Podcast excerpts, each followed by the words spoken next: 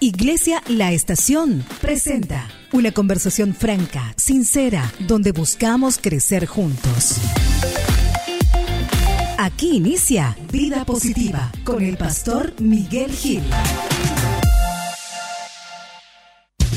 Ven al lugar que Dios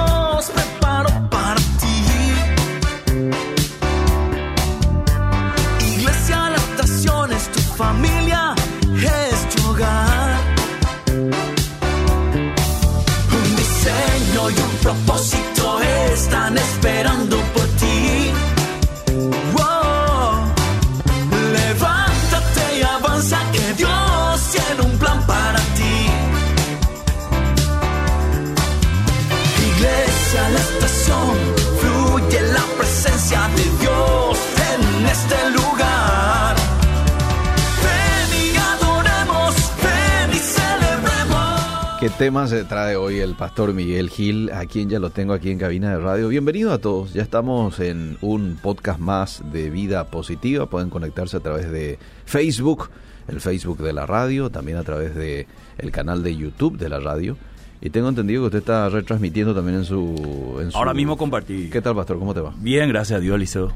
Un saludo a la audiencia. Ha- Hacemos un seguimiento de lo que hablamos el martes pasado. Exacto. Eh, hablamos de la semana 70 de Daniel y hemos dicho que esa profecía se cumplió plenamente con la venida de Cristo, su muerte, Sí. su resurrección, su ascensión, ¿verdad? Y que termina, eh, digamos, después de 40 años, no la semana 70, sino eh, la profecía en sí, termina con la destrucción de Jerusalén. Eh, y la mejor forma de entender la palabra de Dios, querido Eliseo, es leyéndola Mm. en su contexto Claro. y entendiendo qué es lo que el autor estaba diciendo a su audiencia. Mm. De hecho, por ejemplo, los evangelios, cuando vos lees Mateo, no es Mateo el que está escuchando y está escribiendo. Mm. Mateo se basó otra vez en Marcos, que es el primer evangelio. Mateo figura como primer evangelio en la lista, pero no fue el primer evangelio que se escribió. Ah. Entonces, cuando tenemos estos datos, nos es mucho más fácil entender. Hay que entender también que Mateo, por ejemplo, escribe a una audiencia judía. Sí. Cuando Jesús está hablando en Mateo 24, por ejemplo, en la destrucción del templo, está hablando con sus discípulos, con cuatro de ellos, que eran judíos y sabían el Tanakh. Mm. Por eso él le dice, por ejemplo, en nuestro tema de hoy, la abominación desoladora, el que lee entienda. Mm. En pocas palabras está diciendo, el que leyó va a entender, Mm. o el que quiera entender tiene que leer. No así, por ejemplo, Lucas, que escribe a una audiencia gentil.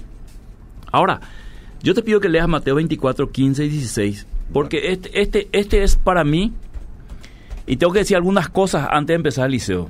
A Permitime, por favor. Adelante. No quiero crear polémica Mm.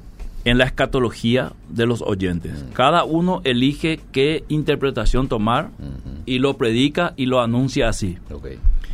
Había dicho yo hace dos martes pasados que en mi caso me gusta la escatología realizada. Mm. Aquellas profecías que hablan de, de algo que ya se cumplió y yo puedo demostrar con la Biblia y con la historia que eso se cumplió. Hablamos también del doble cumplimiento. Mi problema con el doble cumplimiento es que si ya se cumplió una parte, Mm. o si ya se cumplió de una vez y se va a volver a cumplir, debería cumplirse exactamente igual para que sea doble cumplimiento. Te explico, si yo te hablo de una doble porción de pollo, Sí. significa que las dos porciones tienen que ser de pollo. Mm. Eh, si vos, yo vendo por porciones el pollo y cada porción tiene una medida y un peso y vos me decís doble, Mm. tendría que poner dos del mismo tamaño, el mismo peso para que tenga sentido. Por eso me cuesta mucho a mí digerir esto del doble cumplimiento. Mateo 24, por ejemplo, que, se, que ya se cumplió, Mm. porque ninguna persona que lee la Biblia puede ignorar que Jesús estaba hablando de un acontecimiento que era la destrucción de Jerusalén y, y ningún estudioso de la Biblia o estudioso de la historia puede ignorar que eso ya ocurrió en el año 70 y está en registro de la historia. En ese momento era una profecía, pero luego del año 70 pasó a ser historia comprobable, ¿verdad? No solamente por Flavio Josefo, sino también por otros historiadores cristianos. Entonces, Liceo, cuando nosotros leemos Mateo 24, aquí Jesús menciona una palabra clave para sus discípulos. Mm. Y también, desde mi punto de vista muy personal, clave para mí, para Miguel Gil, para entender qué es lo que estaba aconteciendo en ese momento o qué es lo que iba a acontecer después, lo que Jesús estaba anunciando. Dicho esto, Eliseo, vamos al- a la lectura de Mateo 24, versículos 15 y 16. Por tanto, cuando veáis en el lugar santo la abominación desoladora de que habló el profeta Daniel, el que lee entienda, entonces los que estén en Judea huyan a los montes. Este es, Jesús le está diciendo, muchas cosas van a pasar. Si vos lees versículos antes, comienza a, a darle algunas señales.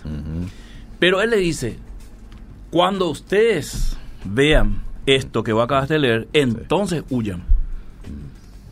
Interesante, ¿no? Sí, sí. Vamos a leerlo después cómo lo dice Marcos y cómo lo dice Lucas. Entonces, para muchos esto es llevando al futuro, incierto por cierto, hacia adelante, es la aparición del anticristo profanando el tercer templo. No hay ninguna profecía acerca del tercer templo. No lo hay, Eliseo querido. Y si lo hay, muéstrame por favor, pero con contexto. Esto es una posibilidad, es cierto, en la escatología de muchos es una posibilidad. Pero la abominación desoladora en el término bíblico, en el contexto que Jesús está diciendo y citando a Daniel, tiene que ver con otra cosa. No con que el anticristo se siente en el lugar santo, como algunos dicen. Por eso es importante la lectura de la Biblia en ese momento que Jesús está anunciando, porque ¿dónde surge el tema? Cuando los discípulos le muestran el templo, y él dice, bueno, esto no va a quedar piedra sobre piedra. Y luego ellos, interesados, intrigados por este comentario de Jesús, ellos le preguntan cómo va a ser eso. Y él comienza a describir lo que vemos en Mateo 24, Lucas 21 y Marcos 13. Y da detalles. Y este es el detalle mayor. Porque él dice, habrá rumores de guerra. Y algunos dicen, bueno, eh, en este siglo, o sea, del siglo I para adelante, hay más rumores de guerra. Mm. Pero hay un detalle Mm. importante, clave, Eliseo. ¿Cuál es? ¿Quién gobernaba en ese momento? El mundo, digamos. Roma. Roma. Roma es caracterizado por la Pax Romana. Mm. O sea, el imperio tenía una condición de paz, donde casi no se mencionaba guerras ni rumores de guerra. Entonces, en un contexto de Pax Romana, donde el imperio ha sentado la paz, Jesús dice, habrá rumores de guerra. Eso tiene que llamar la atención. Si ahora alguien dice, habrá rumores de guerra, tenemos guerra entre Israel y, y Hamas. no es nada tenemos. Ucrania y, y siempre en Corea hay rumores de guerra, Sí, ¿verdad? sí. Hace poco teníamos rumores de guerra entre Paraguay y Argentina, por ejemplo. ¿Verdad? Entonces, hoy esto no es nada extraño. Pero en ese contexto que Jesús estaba diciendo, sí, por la Pax Romana. Y eso cualquier persona que vaya a la historia y lea el desarrollo del Imperio Romano desde que conquistó, va a entender que dos cosas para mencionar, Maliceo. Pax Romana y las calles romanas, que eran algo distintivo en el imperio. Entonces, cuando Jesús dice, va a haber rumores de guerra, va a haber, oiréis de guerras y rumores de guerra, esto llamaba la atención en ese contexto. Pero estos eran solamente señales. Pero cuando él llega a decir, pero cuando veáis la abominación desoladora del cual habla Daniel, el que lea entienda, entonces huyan. Mm. Quiere decir que esa era la clave de la señal. Así se lee. Mm. Entonces, no está hablando de un individuo, sino está hablando de una acción. Mm. Claro, lógicamente esa acción va a ser liderada por un, un- un individuo, perdón, que para muchos esto lo tenemos que llevar hacia, hacia más adelante, hacia el futuro, hacia un anticristo, Mm. que ya pasó desde que Jesús dijo hasta aquí, más de 20 siglos, Mm. y nunca se le ha pegado a quién será ese hombre, o cómo serán los acontecimientos. Y por eso hay tantas escuelas de interpretaciones que apuntan a un, a un a una forma de entenderlo y lo enseñan así, porque Jesús dijo, esta es la señal, cuando ustedes vean eso, ustedes no desciendan, ustedes no tomen su capa, Corran. ustedes huyan, Sí. ¿verdad? Le estaba diciendo a sus discípulos y a los que iban a leer después, Mm. Para que al momento que ellos vean esta señal, habiendo leído las profecías de Jesús, lo entiendan. Está claro. Entonces, era un acontecimiento que ellos iban a ver antes del que el templo se destruya. Porque este es el tema de Jesús en Mateo 24, Lucas 13, perdón, 21 y Marcos 13. Este es el tema de la destrucción del templo Muy bien. y la desolación de Jerusalén. Este es el tema. Muy bien. Entonces, ellos le preguntan, ¿qué señal habrá? Mm. Y esta es la señal más específica entre todas para que ellos huyan de ese lugar, Mm. para que no les alcance lo que iba a venir, esa gran tribulación que Jesús menciona, ¿verdad? Eh, en el contexto, y él les dice antes, habrá persecución. Sí. El martes pasado vimos dónde empezó la persecución, con la me- muerte de Esteban, Mm. después de que Jesús ya ascendió, resucitó, después de Pentecostés, matan a Esteban y comienza una gran persecución judía hacia los cristianos, que muchos tuvieron que huir. ¿verdad? Eso también era parte de la señal que Jesús anticipó. Estamos entonces en Sí, contexto. Sí, sí, sí. sí. Él estaba advirtiendo a sus discípulos de la destrucción y según el historiador Flavio Josefo, en la Guerra de los Judíos, su libro, los que se salvaron fueron cristianos. Ahora, te puedo interrumpir un Sí. ratito, Pastor, y después seguimos. No Sí. quiero desviarte mucho, pero parece ser como que aquí Jesús mezcla un poquito la, el, el- lo, del, lo que iba a ocurrir 70 años después. ¿verdad? la destrucción del templo, Sí. y lo que iba a ocurrir al final de los tiempos. ¿Por qué? Porque ahí en el verso 13, por ejemplo, que es un verso antes, o dos versos antes del que acabo de leer, dice, más el que persevere hasta el fin, este será salvo, será predicado este evangelio del reino en todo el mundo para testimonio de todas las naciones, y entonces vendrá el fin. Sí. El fin de la era judía. Porque Ajá. vos tenés que entender, Liceo, en este contexto que nosotros estamos leyendo, y aquí es debatible esto, Ah, pero hay que ir a la palabra. Bueno, aquí muchos no van a estar de acuerdo Exact- contigo. Exactamente, ¿verdad? muchos Sí. no van a estar de acuerdo conmigo, pero Jesús pone fin, la destrucción de Jerusalén pone fin a la era judía, Mm. porque de ahí en adelante terminó la ley mosaica. Fíjate esto, Eliseo, para ponernos en contexto. Dale. Vos estás en la ascensión de Jesús, la venida del Espíritu Santo, Mm. la predicación del Evangelio, pero el templo y los sacrificios y el sacerdocio sigue. Sí, sí. Entonces tenemos dos, dos, digamos, dos instituciones Ah. en una escena. Ajá. Templo, ¿verdad? Sí. Toda la era mosaica, todo lo que representaba Jerusalén como casa de Dios y tenía la predicación del Evangelio de la era mesiánica, Mm. ¿verdad? Que yo lo llamo en ese sentido el, el fin de la era, porque Mm. ahí tenés que estar la palabra también era, Ok. ¿verdad? Mm. Entonces, cuando se destruye el templo, es el fin de la era judaica Mm. y comienza la iglesia a tomar, digamos, en la predicación y comienza a hacer el papel que tenía que haber hecho Israel a las naciones. Esto es fácil de comprobar tomando el Antiguo Testamento, la misión que Dios le dio a Israel. Y yo voy a mostrar enseguida cómo Jesús anticipa esto, Mm. El fin de la era, y hay que entender por qué terminó esto. Mm. ¿verdad?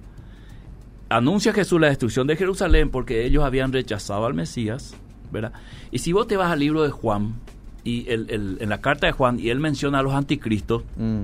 dice, ¿quién es el anticristo? Sino aquel que niega que Jesús vino en carne. Sí. La mayoría eh, dice, y está bien, no está, no está errado, que son los gnósticos que no, no aceptaban. Mm. Pero los judíos fueron los primeros que negaron la encarnación de Jesús. Porque le dice, no, no, ¿por qué me vas a apedrear? Y dijo Jesús, no te vamos a apedrear por ninguna obra que, que hiciste, sino te vamos a apedrear porque siendo hombre te hiciste hijo de Dios. Y eso es negar la encarnación de Dios. Categórico, Eliseo. Hay que leer nomás, ahí está la respuesta, porque la Biblia es la palabra de Dios y nos fue dado para, dice el Salmo 19, para hacer sabio al sencillo. Entonces, cualquiera que lea la Biblia va a poder explicarlo, porque está ahí la respuesta. Entonces, él está advirtiendo a sus discípulos, y según el historiador Flavio Josefo, que escribió todo lo que sucedió en ese año, los que se salvaron fueron los cristianos, porque cruzando el Jordán, subiendo la montaña, está la ciudad de Pela, Mm. o Pella, como quieran decirlo. Mm. Y ahí se refugiaron. Porque ellos sabían la señal. Cuando veáis esta señal, La huyan. Mm. No vaya a descender. Mm. Huyan. Y oren, dijo Jesús, que su día no sea en día de reposo, porque no van a poder ir, ¿verdad? Porque ellos estaban todavía sujetos a la ley. Y no sea en invierno, porque iba a ser muy complicado. Entonces la abominación desoladora directamente está relacionado con la idolatría, porque esa es la palabra abominación. En todo el contexto del Antiguo Testamento, mayormente abominación se utiliza para idolatría. Así que, vamos a ver, Mm. yo te pido que leas, por ejemplo, Sí. y comparemos, Sí. ya leíste Mateo 24, Marcos 13, 14 y 15, que habla del mismo tema, ¿verdad? Sí. Marcos 13, 14. 14 y 15. Pero cuando veáis la abominación desoladora de que habló el profeta Daniel, pues donde no debe estar el que lee entienda, entonces los que estén en Judea huyan a los montes. El que esté en la azotea no descienda a la casa, ni entre pa- para tomar algo de su casa. El que esté en el campo no vuelva atrás a tomar Ahí, su capa. hay un detalle interesante, Eliseo. No Mm. sé si te diste cuenta, cuando leíste Mateo, Sí. Después de la abominación desoladora, termina un versículo, empieza otro. Mm, Pero ahí en Marcos es coma, entonces, ¿verdad? sí. ¿Verdad? Los que estén en Judea. Sí. Entonces es, es más específico Marcos, no Mm. divide por versículo, aunque esto se hizo después, Mm, pero ahí, ahí está como que literalmente, ¿verdad? sí. Cuando ustedes vean esto, de la abominación que habla Daniel, el que lea entienda. ¿verdad? Lo Entonces huyan, Sí. porque esa es la señal. Ahora, para nosotros los gentiles, que no leemos el libro de Daniel y no somos judíos y no, no sabemos el Tanakh, ¿qué es lo que tenemos que leer entender? Mm, Pero ahora el historiador Lucas, reuniendo todos los elementos, escribe y atender como lo dice Judas, Mm. Eh, perdón, Lucas. El mismo acontecimiento, Lucas 21, 20 y 21. ah, ¿Lo? Entonces, si yo quiero entender mejor a Marcos y a Mateo, Sí. a lo que estaba diciendo Jesús, Sí. me voy a Lucas. Lucas. Y Lucas. nadie puede dudar de la historicidad de Lucas, ¿verdad? claro. De cómo él escribió con todos los datos. Lucas 21, 20 y 21. Ok. Dice el 20. Eh, acá está. Pero cuando viereis a Jerusalén rodeada de ejércitos, sabed entonces que su destrucción ha llegado.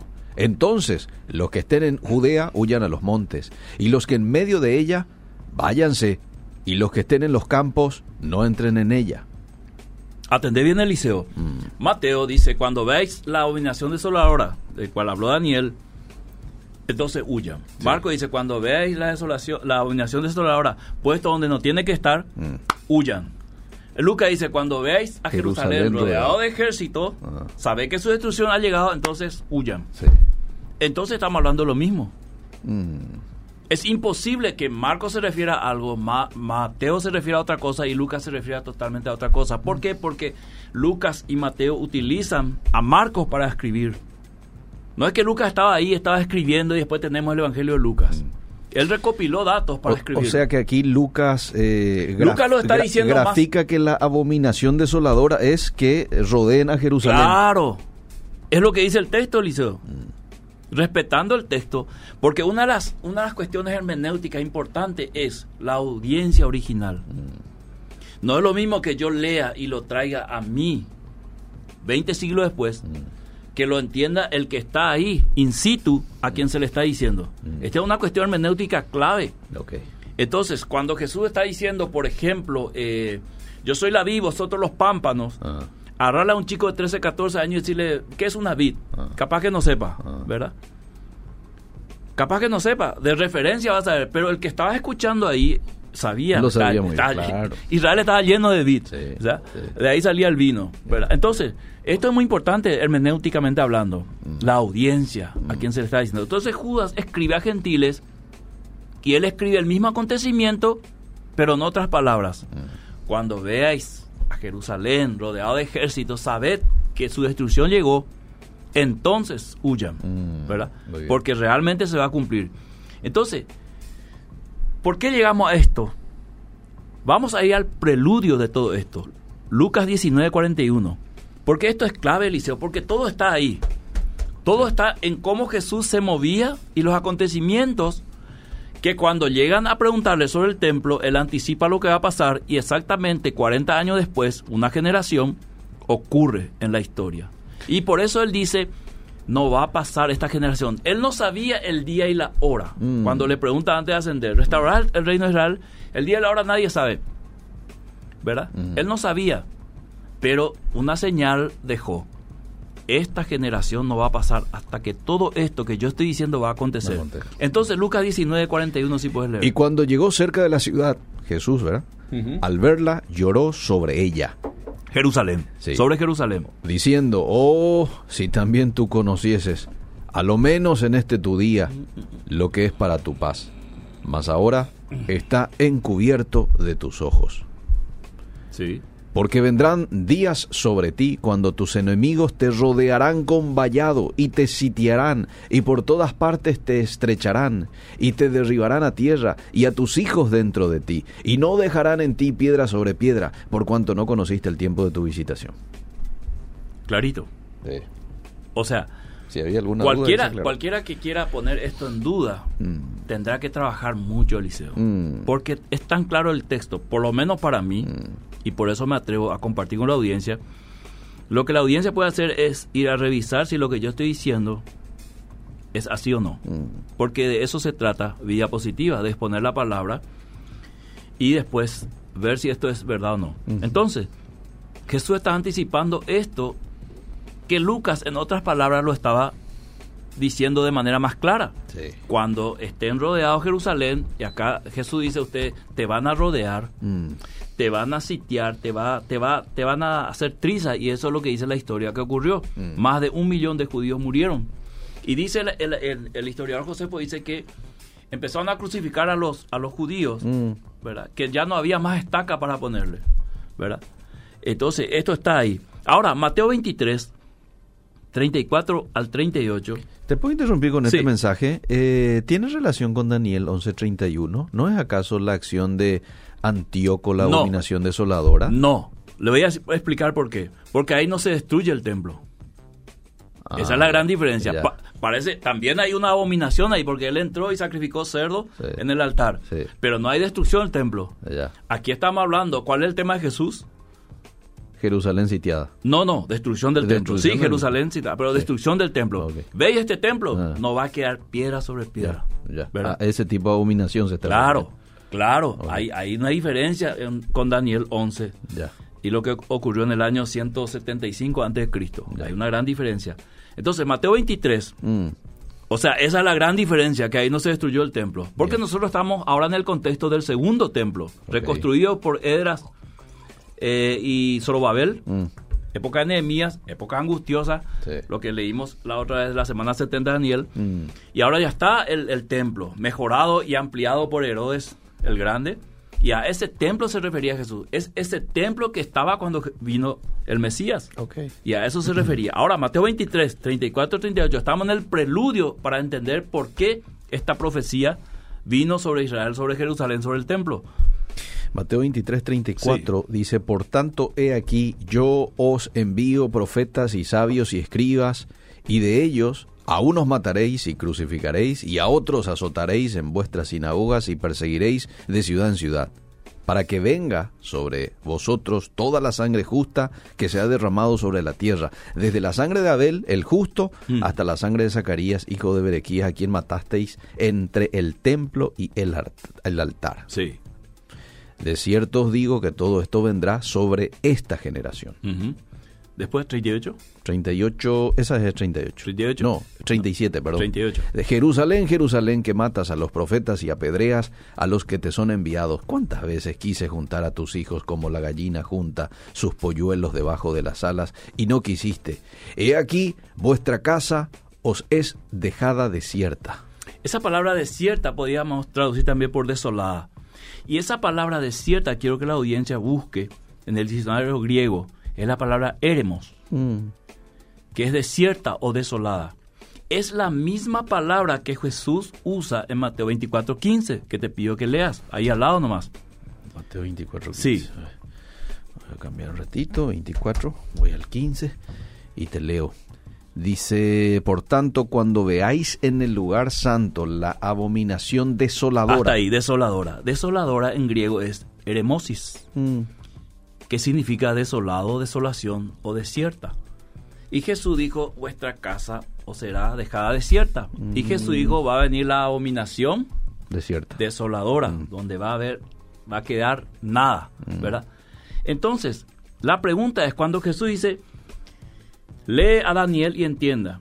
La abominación desoladora del cual habló Daniel, pero ¿dónde habló Daniel? Mm, El oyente se anticipó a pensar en el capítulo 11, sí, ¿verdad? sí.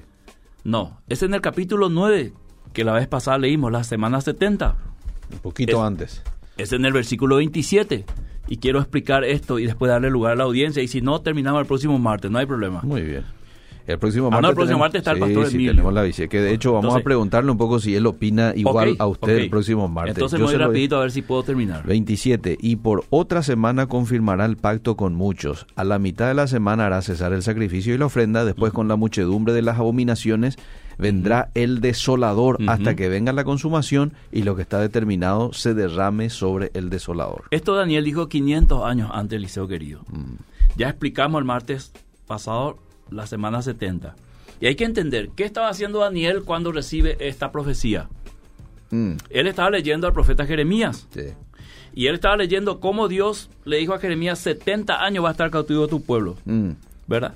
Y ahora viene y le dice a Daniel, 70 semanas están destinadas para tu pueblo, semanas en años. Y aquí hay un problema, Eliseo. Para muchos se cumplieron 69 semanas, como dijo un oyente el martes pasado, Sí. y la- falta la semana, la última la semana. última semana.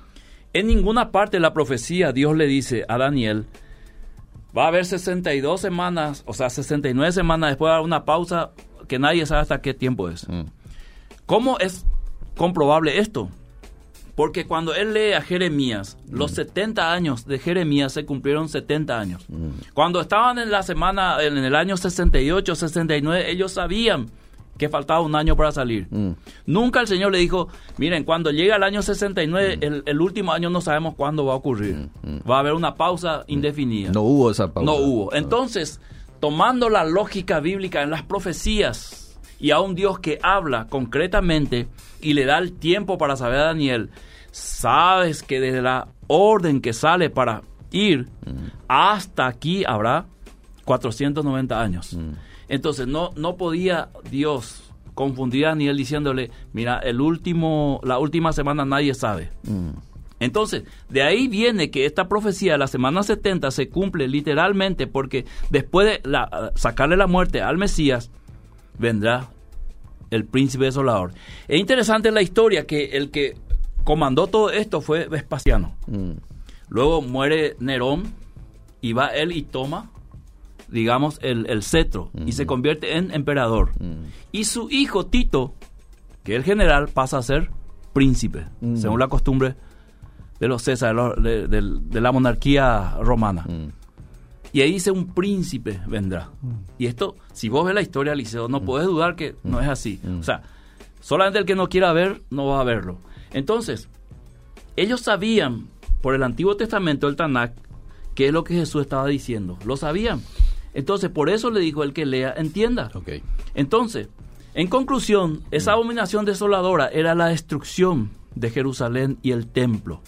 Porque ahí dice en, en Daniel 9:27, si lees un poco pausado Eliseo, 9.27 Sí. dice, y por otra semana confirmaré el pacto con muchos. A la mitad de la semana hará cesar el sacrificio y la ofrenda. Después, con la muchedumbre de las abominaciones, vendrá el desolador, Sí. hasta que venga la consumación y lo que está determinado se derrame sobre el desolador.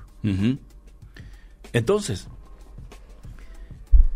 en este sentido, podemos ver que Mateo 24, Lucas 21 y Mar- eh, Marcos 13 se está refiriendo a la destrucción de Jerusalén. Ahora, si alguien me dice, sí, excelente pastor, pero hay un doble cumplimiento. Mm, Entonces, si hay un doble cumplimiento, obliga a que el cumplimiento sea calcado. Ni se le agregue algo ni se le quite nada. Porque si es una profecía de Dios y tiene doble cumplimiento, debería cumplirse calcado al- a lo que se cumplió históricamente. O sea que se debería destruir de vuelta a Jerusalén. Exactamente. Es lo que muchos dicen. Va a haber un tercer templo, ¿verdad? Y se va a volver a destruir. Solamente que ahí hay un grave problema. Ellos dicen, o los que creen esto dicen, no, el anticristo va a profanar el templo. Para que el templo sea profanado, Dios tendría que estar otra vez en el templo. Y eso va directamente en contra de todas las cartas a los hebreos. Mm, El templo era santo hasta que fue destruido y pasó el templo a ser los cristianos. Morada de Dios. Eso ya lo habíamos hablado, ¿te acordás? Sí, Ah, sí, sí, sí. Voy a parar aquí, Eliseo, porque el tiempo no nos va a dar para hablar con la audiencia. Bueno, la audiencia también quiere dar su aporte, su parecer, y dice la palabra generación, pastor, Hmm. en el original se traduce como edad o periodo de tiempo. Se refiere entonces al periodo de tiempo entre la cruz y la segunda venida de Cristo. No, ¿No es así? no. 40 años es generación. Y eso está comprobado por la historia. Cuando Jesús dice, no pasará esta generación hasta que todo esto acontezca, Mm. esa generación no pasó hasta la destrucción de... de- o sea, esa generación vio la destrucción de Jerusalén. 70 dice otro No, Mm. pasaje cua- de Salmo. no, no, es 40 años generación, bíblicamente hablando. Ah, bueno. Ahora, si yo quiero en- entender generación como un periodo de tiempo, Mm. entonces tengo que corregir todas las generaciones en la Biblia, que son 40 años. ¿Entendés, Liceo? Muy bien. Bien, bien. bien. A ver qué más hay por acá. Buenas tardes. Esa profecía que Jesús predijo es en el año 70, cuando el emperador Tito arrasó con la ciudad de Jerusalén. A eso se refiere que le decían que huyan los montes. Sí. Era un aviso a los judíos y los que huyeron se salvaron y los que quedaron murieron todos. Es lo que usted dijo. Es, es lo que cuenta la historia. Sí, sí. Por eso yo arrancaba el martes pasado, vamos a hablar de cosas que sucedieron. Sí. Y nadie puede negar que esto sucedió. Buenas tardes, excelente como siempre el programa con el pastor Miguel Gil. Con respecto a cómo sabremos la señal del fin teniendo en cuenta que lo que explicó es lo que ya ocurrió, como la destrucción del templo. ¿En qué tiempo nos encontramos entonces? Dice Vanessa. En el tiempo de la gracia, en, el- en la era de la iglesia, en ese tiempo, más no le puedo decir. ¿Por qué? Porque hay interpretaciones de acuerdo al tiempo y al fin. Mm. ¿Entendés, Liceo? Y si yo le digo esto es y la persona tiene otra otra interpretación, va a ser un choque y probablemente no va a creer, ¿verdad? Entonces, Eliseo querido, Mm. mira, cuando alguien lee la Biblia y quiero hacer una demostración nomás acá Mm. y lee a Jesús en Mateo 24 y compara lo que dice Pablo, se va a dar cuenta que algo no está eh, en su, o sea, en su mente algo no cuadra. Mm. Pero si es, pero si es, vamos a decir, eh, consecuente con la palabra, tiene que entender. Mm. En Mateo 24 dice, y será predicado este evangelio en todo el mundo Y luego y en- vendrá. luego vendrá el fin. Sí. Nosotros entendemos esto, muchos entienden que todo el mundo es todo el, el- el globo terráqueo. Sí. Pero atendé un poco, Eliseo querido. Mateo, eh, perdón, eh, Romanos 1.8. Está hablando Pablo. Antes del año 70, ¿verdad? Sí. Y Romano. escribe a los Romanos, capítulo 1, verso 8. Vamos rápidamente, Romanos 1.8 dice, primeramente doy gracias a mi Dios mediante Jesucristo con respecto a todos vosotros de que vuestra fe se divulga por todo el mundo. ¿Cómo entendemos esto, Eliseo? Y para ello todo el mundo era ese, ahí ese perímetro. Ese entorno. Claro. Entonces, ¿a qué mundo se refería Jesús cuando habló de, de predicar el Evangelio? A- al mundo de ellos. Lógicamente, Eliseo, porque Pablo repite el mismo concepto que Jesús. Mm. Y de hecho, antes de la destrucción de Jerusalén, se había predicado el Evangelio y hay tres viajes misioneros de Pablo. Ahora quiero que leas, para que no me creas a mí, Mm. Colosenses 1.23. Para entender nomás esto, para que el oyente pueda ir a analizar. No me crea a mí, puede ir a analizar, comprobar, traer varias versiones, comentarios, ¿verdad? Mm. Pero me gustaría que comprueben el contexto, porque hay comentarios y comentarios, Eliseo. Eh, Si en verdad permanecéis fundados y firmes en la fe, y sin moveros de la esperanza del Evangelio que habéis oído, el cual se predica en toda la creación que está debajo del cielo. Peor todavía. Ahí ya no habla del mundo, ahí dice bajo toda la creación, ¿verdad? Mm. ¿Está exagerando Pablo? No, es el lenguaje que ellos utilizaban Mm. para un concepto que para nosotros en el siglo XXI mundo es diferente. Claro. Mundo es todos los países del mundo, Claro. rincones del mundo, ¿verdad? Bueno, en ese, en ese momento, siglo I, para ellos mundo representaba el mundo que ellos podían alcanzar, a judíos y gentiles, Jerusalén, Samaria, hasta lo último de la tierra. Ajá. Eh, Lógicamente que Pablo no estaba pensando en un país lejano que no podía llegar, sino hasta donde podía llegar. Y para comprobar más, Colosenses 1.6, 1.6 Sí. dice que ha llegado hasta vosotros, así como a todo el mundo. mm, lee el 5 para que se entienda mejor. Bueno, dice, a causa de la esperanza que os está guardada en los cielos, de la cual ya habéis oído por la palabra verdadera del Evangelio, Mm. que ha llegado hasta vosotros, así como a todo el mundo. Ha llegado a todo el mundo. Mm. ¿Hay más dudas, Liceo? Ahora, eh, el tema está, si yo quiero creerlo así o no, ese es otro. Yo respeto eso, Liceo. Claro, claro, ese es otro ¿verdad? tema. Sí. Yo estoy solamente exponiendo para que después cada uno pueda ir a analizar y decirlo. Tiempo de la gracia es un término dispensacionalista, pastor, dice aquí un oyente. No, es, es cierto, la dispensación, o sea, los dispensacionalistas hacen división de varias dispensaciones, pero yo no dije tiempo, dije era la gracia. ¿Cuándo? Según la Biblia empezó, con Jesús. Mm. No lo estoy inventando yo, ¿verdad? La inteligencia artificial es el anticristo, pastor, dice. ¿De qué nos sirve saber todo esto? ¿O genera solo peleas? No. Para mí que no suma en nada, o, o sí suma. Perdonen mi ignorancia, con todo Es, respeto es para, y humildad, es para que no te angusties cuando escuches cosas. Pero me parecen, fin. me parecen vanas discusiones, dice. No, nadie está discutiendo, para empezar.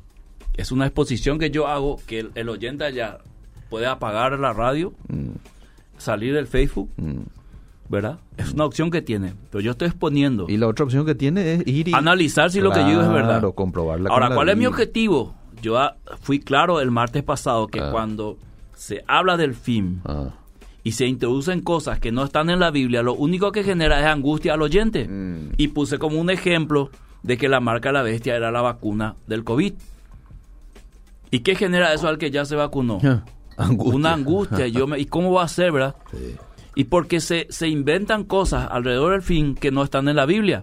Y por eso yo dije, hablemos de lo que está en la Biblia y es comprobable que las profecías que están ahí se han cumplido.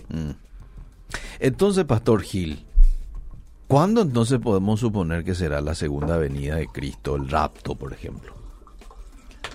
Otra vez vuelvo a lo mismo, Eliseo. Si vos crees que va a haber un rapto secreto, tenés que saber si ese rapto va a ser antes de la tribulación, de los siete años, entre comillas, que aún falta de la semana 70, si va a ser a la mitad o, o va a ser posterior a la tribulación. Y ahí no vas a poder contest- contestar a no ser que diga, no, yo creo que va a ser antes de la tribulación. Entonces, esa es tu interpretación. Eso es lo que vos estás esperando. ¿Ustedes no creen que va a haber un rapto No, no. secreto antes No. de...? Yo no, Eliseo. Ah. Ahora, si alguien cree y está esperando, está bien. Ah. Es, es su creencia, es su fe. El rapto que usted cree es la segunda venida de Cristo. Ahí es cuando se va a dar que vamos a, a- a ir con Él. Sí, pero esto hay que profundizar más, Eliseo, para entender a qué se refiere la venida de Cristo. Mm. Yo di el ejemplo el martes, porque yo lo que no quiero es, Eliseo, que el que está escuchando, si no conoce la palabra de Dios y escucha hablar, pueda ir a la palabra y decir, ¿qué es lo que está diciendo? A ver si es cierto. Y comienza a leer. Mm. y comienza a comparar y comienza a eliminar supuestos, hipótesis y se queda con lo que está escrito contextualmente en la Biblia, proféticamente que ya se ha cumplido como la- lo que está hablando, porque ¿de dónde sale esto, Eliseo? De que muchos toman Mateo 24 como una profecía para el futuro y Mateo 24 diría 95 99% está cumplido. Ahora, de ahí viene el tema, vuelvo a repetir, como dije, doble cumplimiento. Ok, yo no tengo problema con el doble cumplimiento, pero se tiene que cumplir tal cual, así como se cumplió Ahora, la primera hab- vez. habla también de la segunda venida, ¿verdad? De la segunda venida. ¿Usted cree que ya se cumplió esa segunda venida? ¿Dónde dice segunda venida en la Biblia, Eliseo? Y ahí habla en Mateo 24 acerca de su venida, porque habla de los... Espérame, oye, ahí me Pero si ratito. vos ves el contexto de la palabra venida, Dame un ratito, oye, ahí me Mateo Sí. 24, porque ahí le preguntan, pues. sí, ahí sí, le sí, preguntan. sí, Mateo 24, Sí. sí. Eh, dinos cuándo serán estas cosas y qué señal habrá de, De tu, tu venida. venida y del Bien. fin del siglo. Sí, yo te invito ahora a que leas eh, Marcos 13. Marcos 13.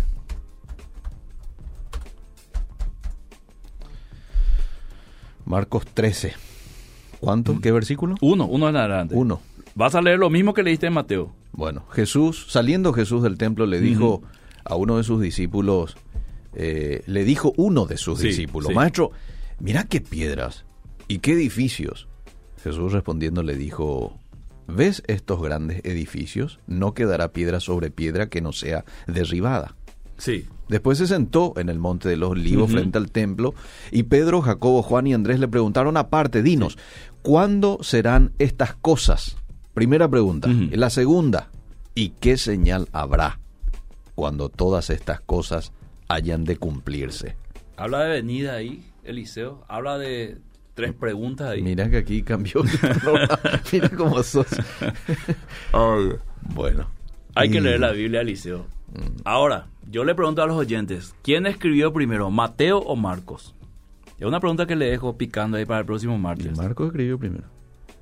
Y entonces, ¿a quién te parece que podíamos, no es que creer más, sino utilizar como el contexto de lo que Jesús está hablando, que es la destrucción del templo? Mm. Porque ahí el, el Marco es mucho más específico que Mateo en cuanto a lo que está sucediendo. ¿Verdad? Eh, Lo que vos leíste. Mm. Verso 1. Sí. Saliendo Jesús del Templo. templo, Mm. le dijo a uno de sus discípulos, Mm. Maestro, mira qué piedras y qué edificio, porque Herodes había hecho algo majestuoso. Sí. Jesús respondiendo le dijo, ¿ves estos grandes edificios del templo, verdad? Ah. Eh, no hay que perder de vista eso. Ajá. No va a quedar piedra sobre piedra, Mm. que no sea derribada. Esto le asustó a ellos. Mm. Y le preguntaban aparte, no todos los discípulos, cuatro. Menciona a los cuatro, Ujú. ¿verdad? Entonces, querido Eliseo, cambió la pregunta, ¿eh? Sí. Ahora le estoy queriendo encontrar igual la vuelta. Eh, ¿Y qué señal habrá cuando todas estas cosas hayan de cumplirse? Sí. ¿Qué será que habló un poquito antes? Y la destrucción del templo. Solo destrucción del Ya- templo. y no. ya hemos leído el contexto, ¿te acordás del preludio que te dije? A ver, me voy nomás por las dudas al 12. Bueno. No vaya a tomar mal mi... No, no, por favor. Me Eliseo. voy nomás al 12. Al 12. La of- Ah, no, no, no. Ok. Bueno. Continuamos. No, lee Lucas 21 también 7. Mira cómo se ríe ahí. Lucas, ¿cuánto dijo? 21 7. Lucas Eh, 21. eh, lee desde el 5. 21 5. Lucas 21, 5 dice, y a unos que hablaban de que el templo estaba adornado de hermosas piedras y ofrendas votivas, dijo, en cuanto a estas cosas que veis, días vendrán en que no quedará piedra sobre piedra que no sea destruida, Mm, Y después el 7. señales antes del fin. Mm. Y le preguntaron diciendo, maestro, ¿cuándo será esto? ¿Y qué señal habrá cuando estas cosas estén para suceder? ¿Qué cosa, Eliseo? ¿Vos entendés? Y lo de la destrucción del ¿Y, templo. y qué le dice Jesús? Entonces dijo, mira que no se Ahí engañado. comienza la... Para no leer todo, ¿verdad?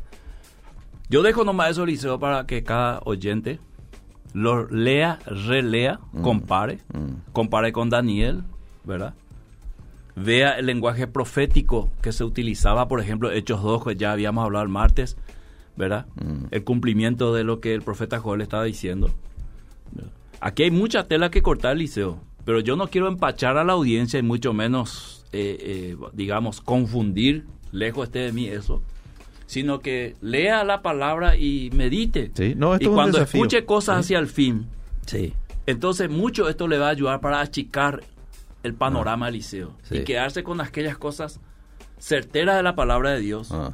y no con especulaciones que mucho se ha dañado a muchos cristianos con eso, se ha asustado, Mm. ¿verdad? Y se ha inventado cosas que la Biblia nunca habló. Mm. ¿Entendés, Liceo querido? Muy bien. Bueno, hay muchos mensajes. Mira, se nos fue el tiempo, A pero mí- voy, voy rápidamente, voy rápidamente a al- algunos mensajes.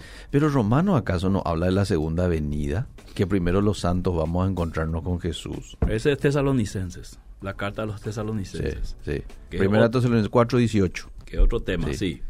O sea, es el mismo tema, pero hay que explicarlo con más tiempo. Por lo cual os decimos esto en palabra del. Señor, que nosotros que vivimos, que habremos Sí. quedado hasta la venida del Señor, no precederemos a los que Sí. durmieron. Bueno, ahí está. A Ahí la ver. Ah. palabra venida es la clave, Liceo. ¿Qué se entiende por venida? Ok, pastor, si usted no Mm. cree en el rapto y las bodas del Cordero, ¿en qué tiempo o qué momento será? Probablemente quiso decir en qué estamos, ¿verdad? ¿Acaso no será durante la gran tribulación? Es la interpretación de una de las escuelas, ¿verdad? De que mientras aquí está habiendo una tribulación, allá nosotros vamos a estar casándonos, ¿verdad? Mm, Lo que yo quiero que me muestre dónde dice eso. mm. Si puede buscar un ratito ahí y pasarnos. ¿Dónde dice eso? Bien. La segunda venida será con gran gloria y poder. ¿Qué significa para ustedes? Eliseo querido, si yo me pongo a explicar ahora, necesito un Sí, y ya nos queda 20 un a poco- 25 minutos, porque tengo que explicar contexto Sí. y capaz yo explique mi posición como yo veo y después la audiencia diga, no, no, yo no es así, ¿verdad? Mm. ¿Y qué significa lo que dice en 1 Corintios 15, 22? Vamos a leer ese la y nos vamos, resurrección ¿sí? de los muertos. No sé. 1 Corintios 15, 22 dice. Y ya nos vamos con eso. 15, 22. Mm. Porque así como en Adán todos mueren, también en Cristo todos serán vivificados. Sí. Pero cada uno en su debido orden. Ah, en su debido orden Cristo, las primicias, luego los que son de Cristo en su venida. Y cuando eso Jesús ya había, Sí. ya se había ido. Sí, Pablo está hablando ahí. Sí, Cristo en su venida. Sí. Yo le iba a contestar tipo Jesús con otra pregunta. Cuando Jesús resucita, ¿resucitó solo? Mm. Y la Biblia habla de que algunos resucitaron también por ahí, ¿verdad? Alrededor. Interesante, interesante el tema, Liceo, entonces. Sí. Vamos a continuar. y el próximo martes lo vamos a hacer con el pastor Emilio. pastor. Emilio, Sí, ¿verdad? sí, no sé si le ha gustado ese tema a él porque eh, no le dijimos qué tema vamos a tratar, ¿verdad? No, no, no le dije. Pero po- podemos preguntarle qué piensa él sobre Vamos a seguir con este tema con el pastor Emilio. ¿O ¿Usted quiere traer un- otro tema? ¿De usted? yo, yo vengo a compartir con mi querido consiervo, Pastor Emilio. Bueno, Y ahí va a surgir el tema Liceo. Bien, me preocupa mucho el liderazgo. el O liderazgo. sea, hablemos de liderazgo. Ok. Estamos un poco, digamos, preocupados en el pensamiento Mm. del liderazgo. No de todos, Mm, pero hay que, hay que analizarlo, Eliseo querido. muy bien. Pero sí o sí vamos a preguntarle también su Entonces opinión. hubo, hu- Sí. hubo más resucitados que Jesús. No fue el único. Y la Biblia dice que sí. Hubieron algunos. no como ahí dice la primicia. Ah, y vamos a verlo en otro momento. Seguimos. Hasta el próximo martes. Vida Positiva fue presentado por Iglesia La Estación. Te esperamos los sábados a las 19 horas en Red Juvenil y los domingos a las 8 y 30 en el culto dominical.